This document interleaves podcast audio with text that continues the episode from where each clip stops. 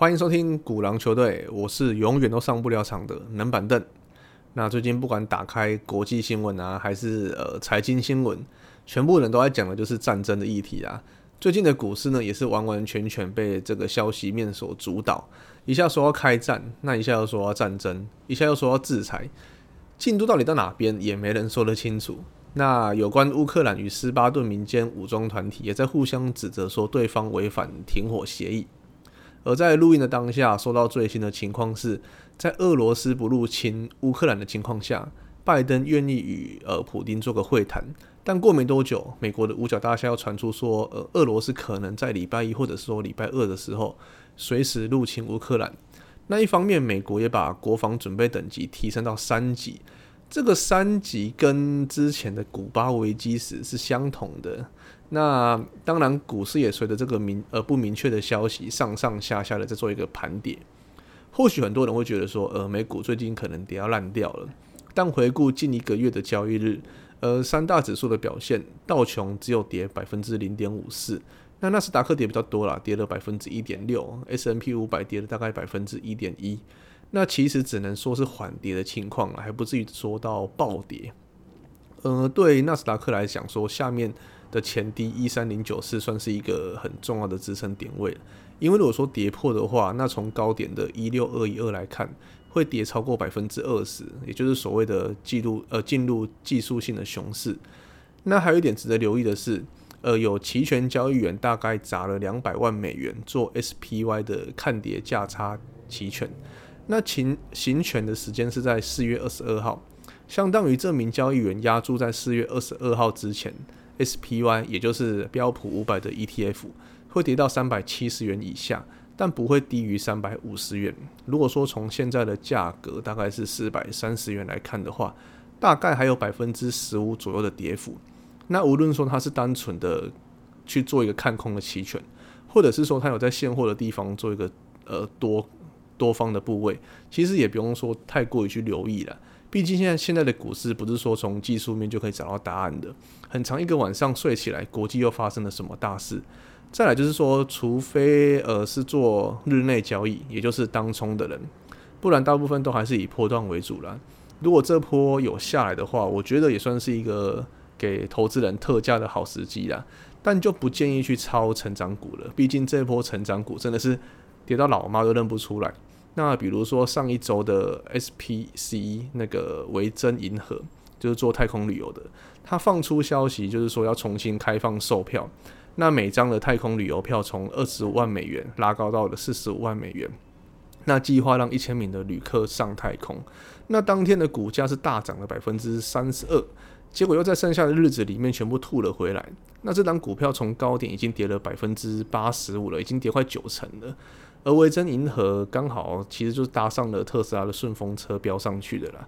实际上公司根本没有什么赚钱，有的就是不停的放消息。那这波韭菜也是直接割好割满。以太空火箭而言，它没有办法去跟 SpaceX 做个相比，甚至连贝佐斯的太空公司也跟不上。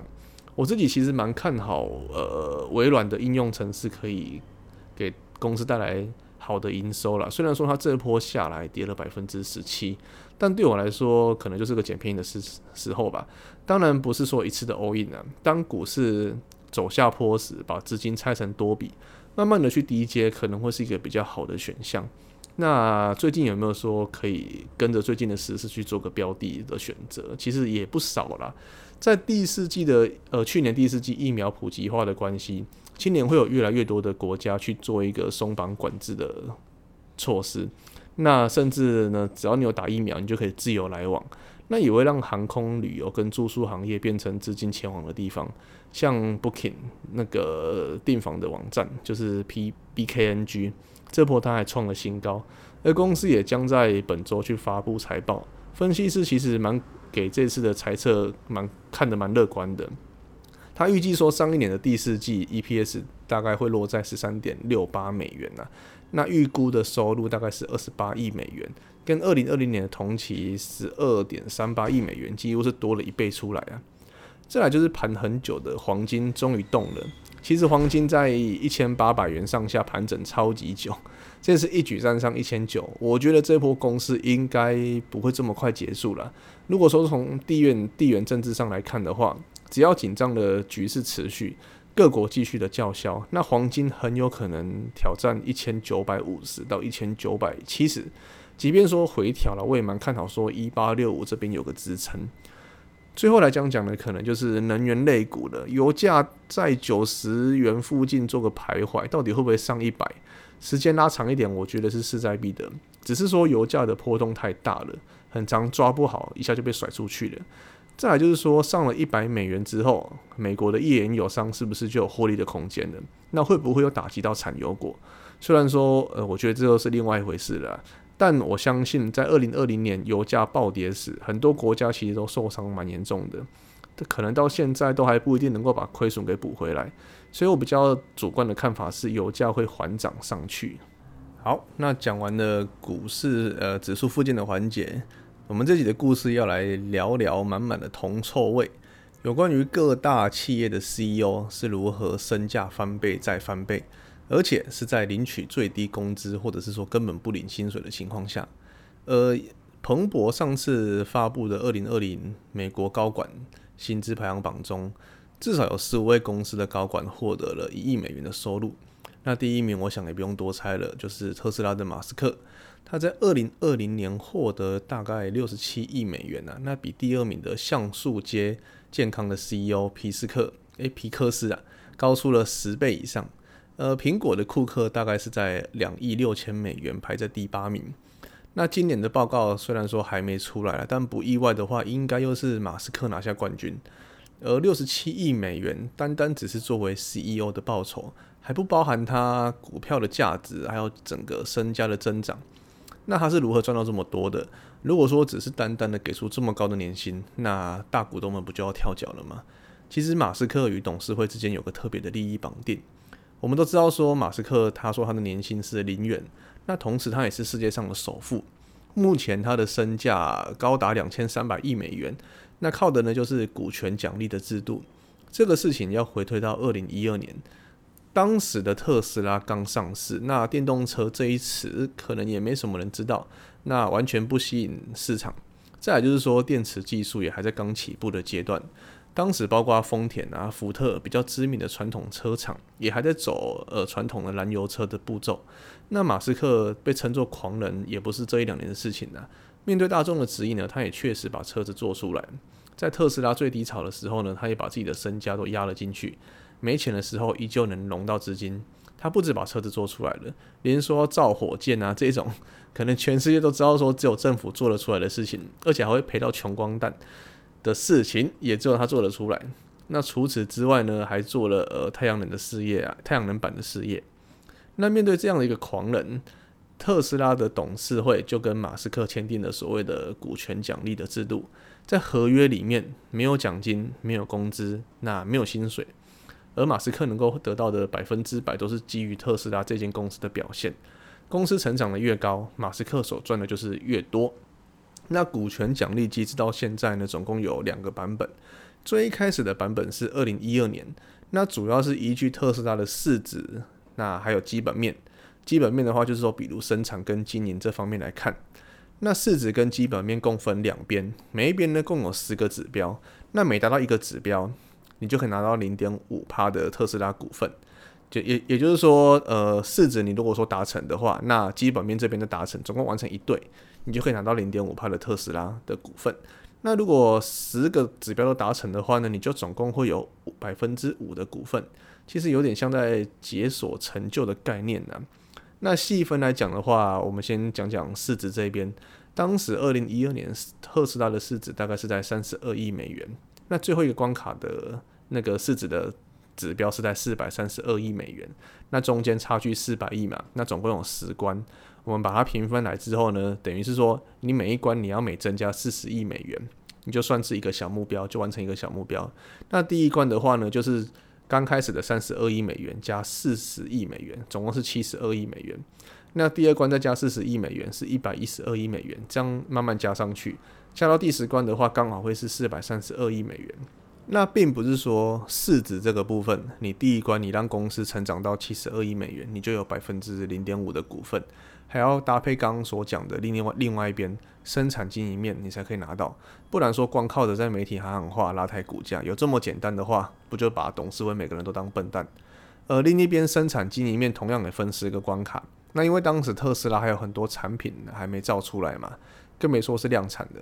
所以这十道关卡基本上呢，是说能不能有新产品出来，或者是说你能够造出多少多少辆的汽车。第一关呢，主要是研发出 Model X Alpha 的原型呃的模型。第二关呢，就是要研发出 Model X Beta 的模型。那基本上前面几关呢，都是在研发车款啊，到后面呢，才是说你可以产出多少辆的汽车。这样简单的说明完，就是说当市值达到七十二亿，那同时你也研发出 Model X Alpha 的模型，这样算达成一对嘛？那马斯克就有百分之零点五的股份。这个合约的期限是十年。以当时特斯拉三十二亿的市值来说，要达到最后一关的四百三十二亿，其实是非常难的啦。等于说你要翻的十倍以上。想一想，现在可是有联准会的无限 QE，还有散户的热潮去推升股价，但在当时的环境并没有到这么的疯狂。但狂人就是狂人。我们以现在的上帝视角来看，在二零一七年的时候，特斯拉的市值就已经涨到了四百五十亿美元，比这个合约的期限早了五年。那在二零一八年的时候，另外一边生产经营指标已经完成了九项，唯一一项没有完成的是毛利率要连续四年四个季度都都达到百分之三十，这个其实有点天方夜谭，有点难呐。而像我们所知道的丰田啊，还有现代汽车，大概只有百分之二十左右。连 B N W 啊、奥迪还有宾士这种比较高等一等的车，大概都不到百分之三十啊。你说要达到百分之三十，而且是连续四个季度，可能要更高一阶的，比如说法拉利啊，像或者说保时捷这种跑车才能做得到。那原本董事会也不会说想到说有这么好的成绩，可能预期六七成能完成六七成就很不错了。结果花这么短的时间完成了百分之九十的项目，那也让马斯克获得了百分之四点五的股份。而这一笔股权奖励过后，当然也不会这么快就结束了。毕竟说公司还要再继续壮大嘛，你总不能说这个事情过完了，那后面就没有激励了。而且马斯克也说要移民火星呢，还有星链计划，要让是呃地球上的每个角落都有讯号的这种疯狂计划。那董事会为了给他更大的奖励、更大的激励。就在二零一八年的时候呢，又跟马斯克签了第二份股权奖励。那这次难度更高一层，同样期限也是十年。这也代表着到二零一八年呐，马斯克都会是特斯拉的 CEO。那既然说难度更高的话，当然奖赏也会更多。之前的股权奖励制度总共有十个关卡，那这一次二零一八年版本的总共多了两道，呃，多了两道，总共是十二道关卡。那一样没完成一对。市值跟生产面这边你每完成一对，你就有百分之一的股股份。那全部呢完成，你就有百分之十二。以当时特斯拉的市值来说，大概是在五百亿美元。那市值这边的关卡其实很难哦。第一关就直接要求说我要达到一千亿。那之后呢是每五百亿美元往上加，加到最后一关第十二关总共是六千五百亿美元。那生产经营这边，当时二零一二年的条款是说你要造出车子来嘛？那到了一八年之后，基本上车子也也都出来了。所以这次呢，着重在财务方面，财务呢总共有十六个，八个跟收入有关，那八个跟利润有关。十六个里面呢，你挑两呃，十六个里面你挑十二个出来就可以了。那再跟市值这边凑成一对，就算完成一关了。那这个合约还是一样，你这十年来里面，你没有工资，你也没有奖金。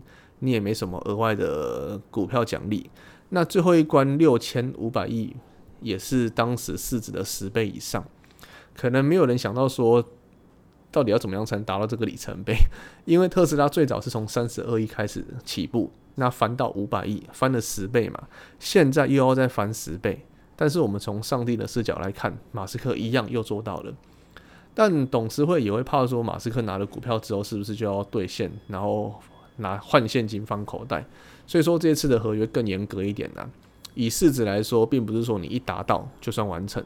比如说最开始的五百亿嘛，那他如果说他达到一千亿的话，并不是说一碰到的那一天就算完成的，而是你要平均六个月，而且过去三十天都能够维持在这个市值以上。